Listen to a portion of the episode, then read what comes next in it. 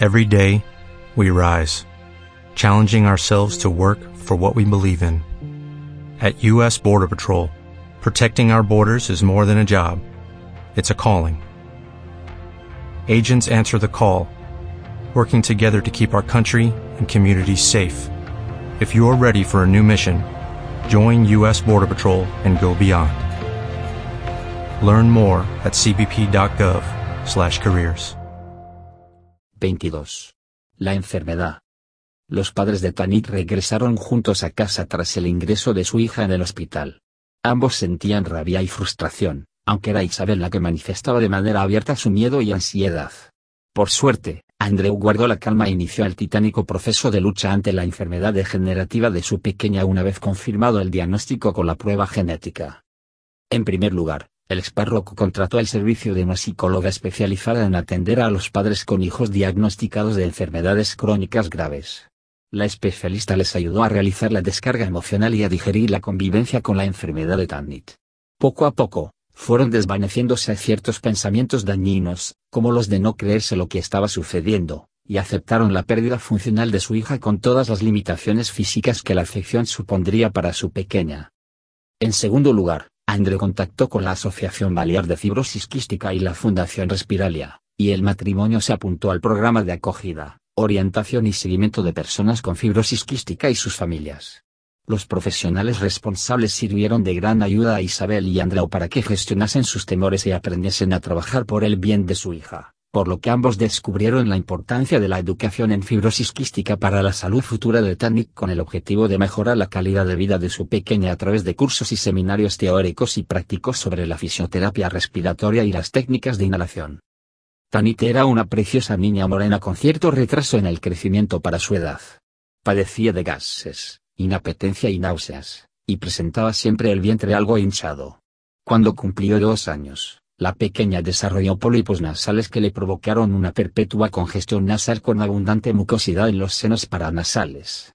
Durante ese tiempo, la cría había sufrido ya dos episodios graves de neumonía con infección severa y dificultad respiratoria, los cuales fueron tratados con altas dosis de antibióticos y un sinfín de fármacos para abrir las vías respiratorias inferiores. Tanit recibió la vacunación normal de los niños de su edad y, de forma preventiva, las vacunas antigripal y antineumocófica. Asimismo, Isabel y Andrew iniciaron en casa las técnicas de limpieza de las vías respiratorias de su pequeña mediante el empleo de la inhalación de una solución salina hipertónica y el posterior beneficioso drenaje postural dos veces al día. Andrew, el doctor ha insistido mucho en que la niña no debe encontrarse expuesta al polvo, la suciedad y los productos químicos en el ambiente. Debemos ventilar bien la casa para la renovación del aire y evitar cualquier producto de limpieza a base de sustancias no naturales, dijo Isabel a su marido. Por supuesto. El pediatra se ha sorprendido cuando le he contado el sistema que tenemos instalado en nuestro hogar para evitar la existencia de bacterias, por un día caros indicó el ex párroco. En cuanto a la alimentación, seguiremos los consejos de la asociación con una dieta equilibrada rica en grasas y con abundantes líquidos, y, cuando sea más mayor, con alto contenido en proteínas y calorías. En las salidas que hagamos para pasar el día libre, tenemos que llevar siempre encima una mochila con bebidas isotónicas, frutas y zumos sin azúcar. Claro que sí. Además, incluiré los suplementos de sal y potasio. Es una suerte que vivamos cerca de la costa por el alto contenido en sal de la brisa marina que respiramos, ya que los enfermos se encuentran mucho mejor al lado del mar que en las zonas interiores más secas. La fundación nos ha dicho que dentro de unos años sería bueno que Tanit practicase natación o surf, así como ciertos ejercicios aeróbicos dos o tres veces a la semana. Andreu, lo vamos a conseguir. Nuestra hija crecerá sana y fuerte. Cuenta con ello, mi amor.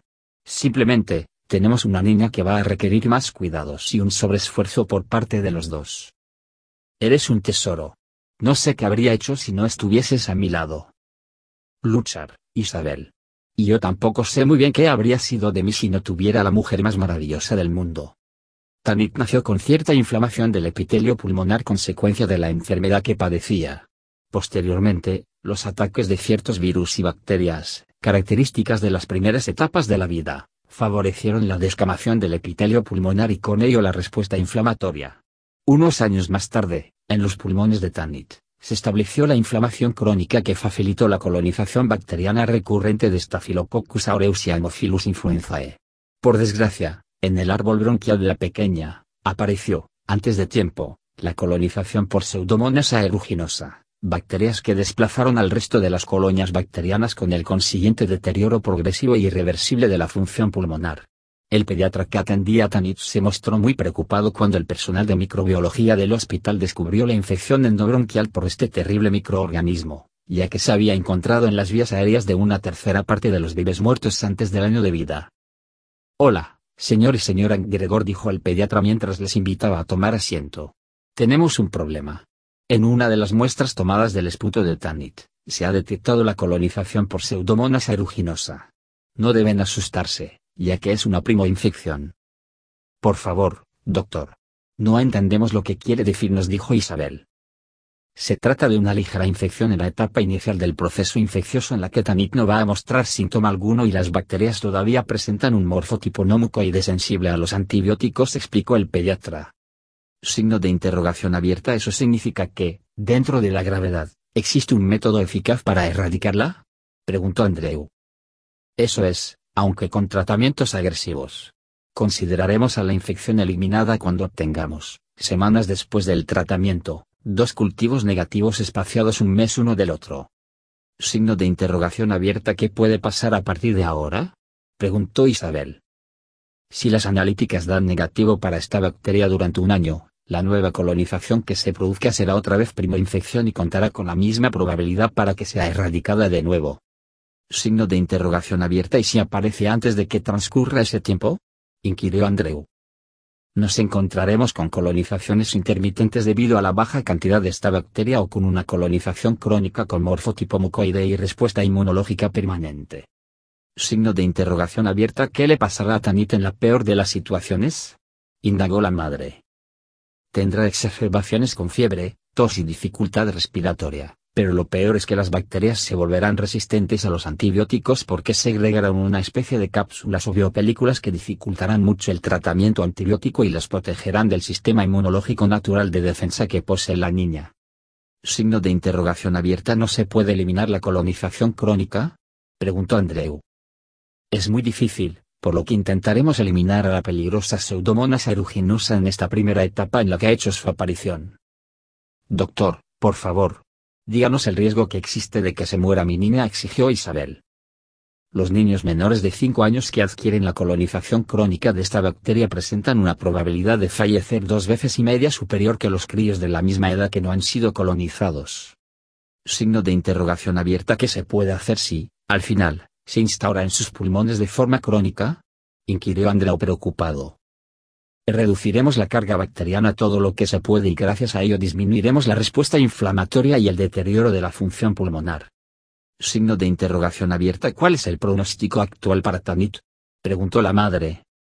No lo podemos asegurar, aunque suele empeorar cuanto más temprano se produzca la colonización. Sin embargo, el 90% de los enfermos mayores de 25 años se encuentran colonizados por la pseudomonas aeruginosa y disfrutan de una esperanza de vida elevada pero lo hacen porque han sido colonizados en la edad adulta, aseveró el padre con toda la dureza que significaban sus palabras. Instauraremos el tratamiento antibiótico lo antes posible y de manera contundente, y esperaremos a las pruebas microbiológicas para comprobar que se trata solo de una primo-infección. Signo de interrogación abierta ¿Y por qué se hace dueña de los pulmones esta bacteria y no es desplazada por otras? preguntó Isabel porque las personas que padecen fibrosis quística carecen de una proteína que controla el metabolismo celular, por lo que responden de una manera exagerada a la colonización por pseudomonas aeruginosa generando desequilibrios bioenergéticos y liberando el sustrato preferido para este patógeno. Comprendido, doctor. Solo nos queda continuar con las medidas higiénicas que hemos aprendido y llevamos a rajatabla, indicó Andreu. Perfecto. Tengan confianza en que todo saldrá bien. Eso esperamos, doctor. Muchísimas gracias por su amable explicación, dijo Isabel despidiéndose del pediatra. When you drive a vehicle so reliable it's backed by a 10-year, 100,000-mile limited warranty, you stop thinking about what you can't do start doing what you never thought possible. Visit your local Kia dealer today to see what you're capable of in a vehicle that inspires confidence around every corner. Kia, movement that inspires. Call 800 333 4KIA for details. Always drive safely. Limited inventory available. Warranties include 10 year 100,000 mile powertrain and 5 year 60,000 mile basic. Warranties are limited. See retailer for details.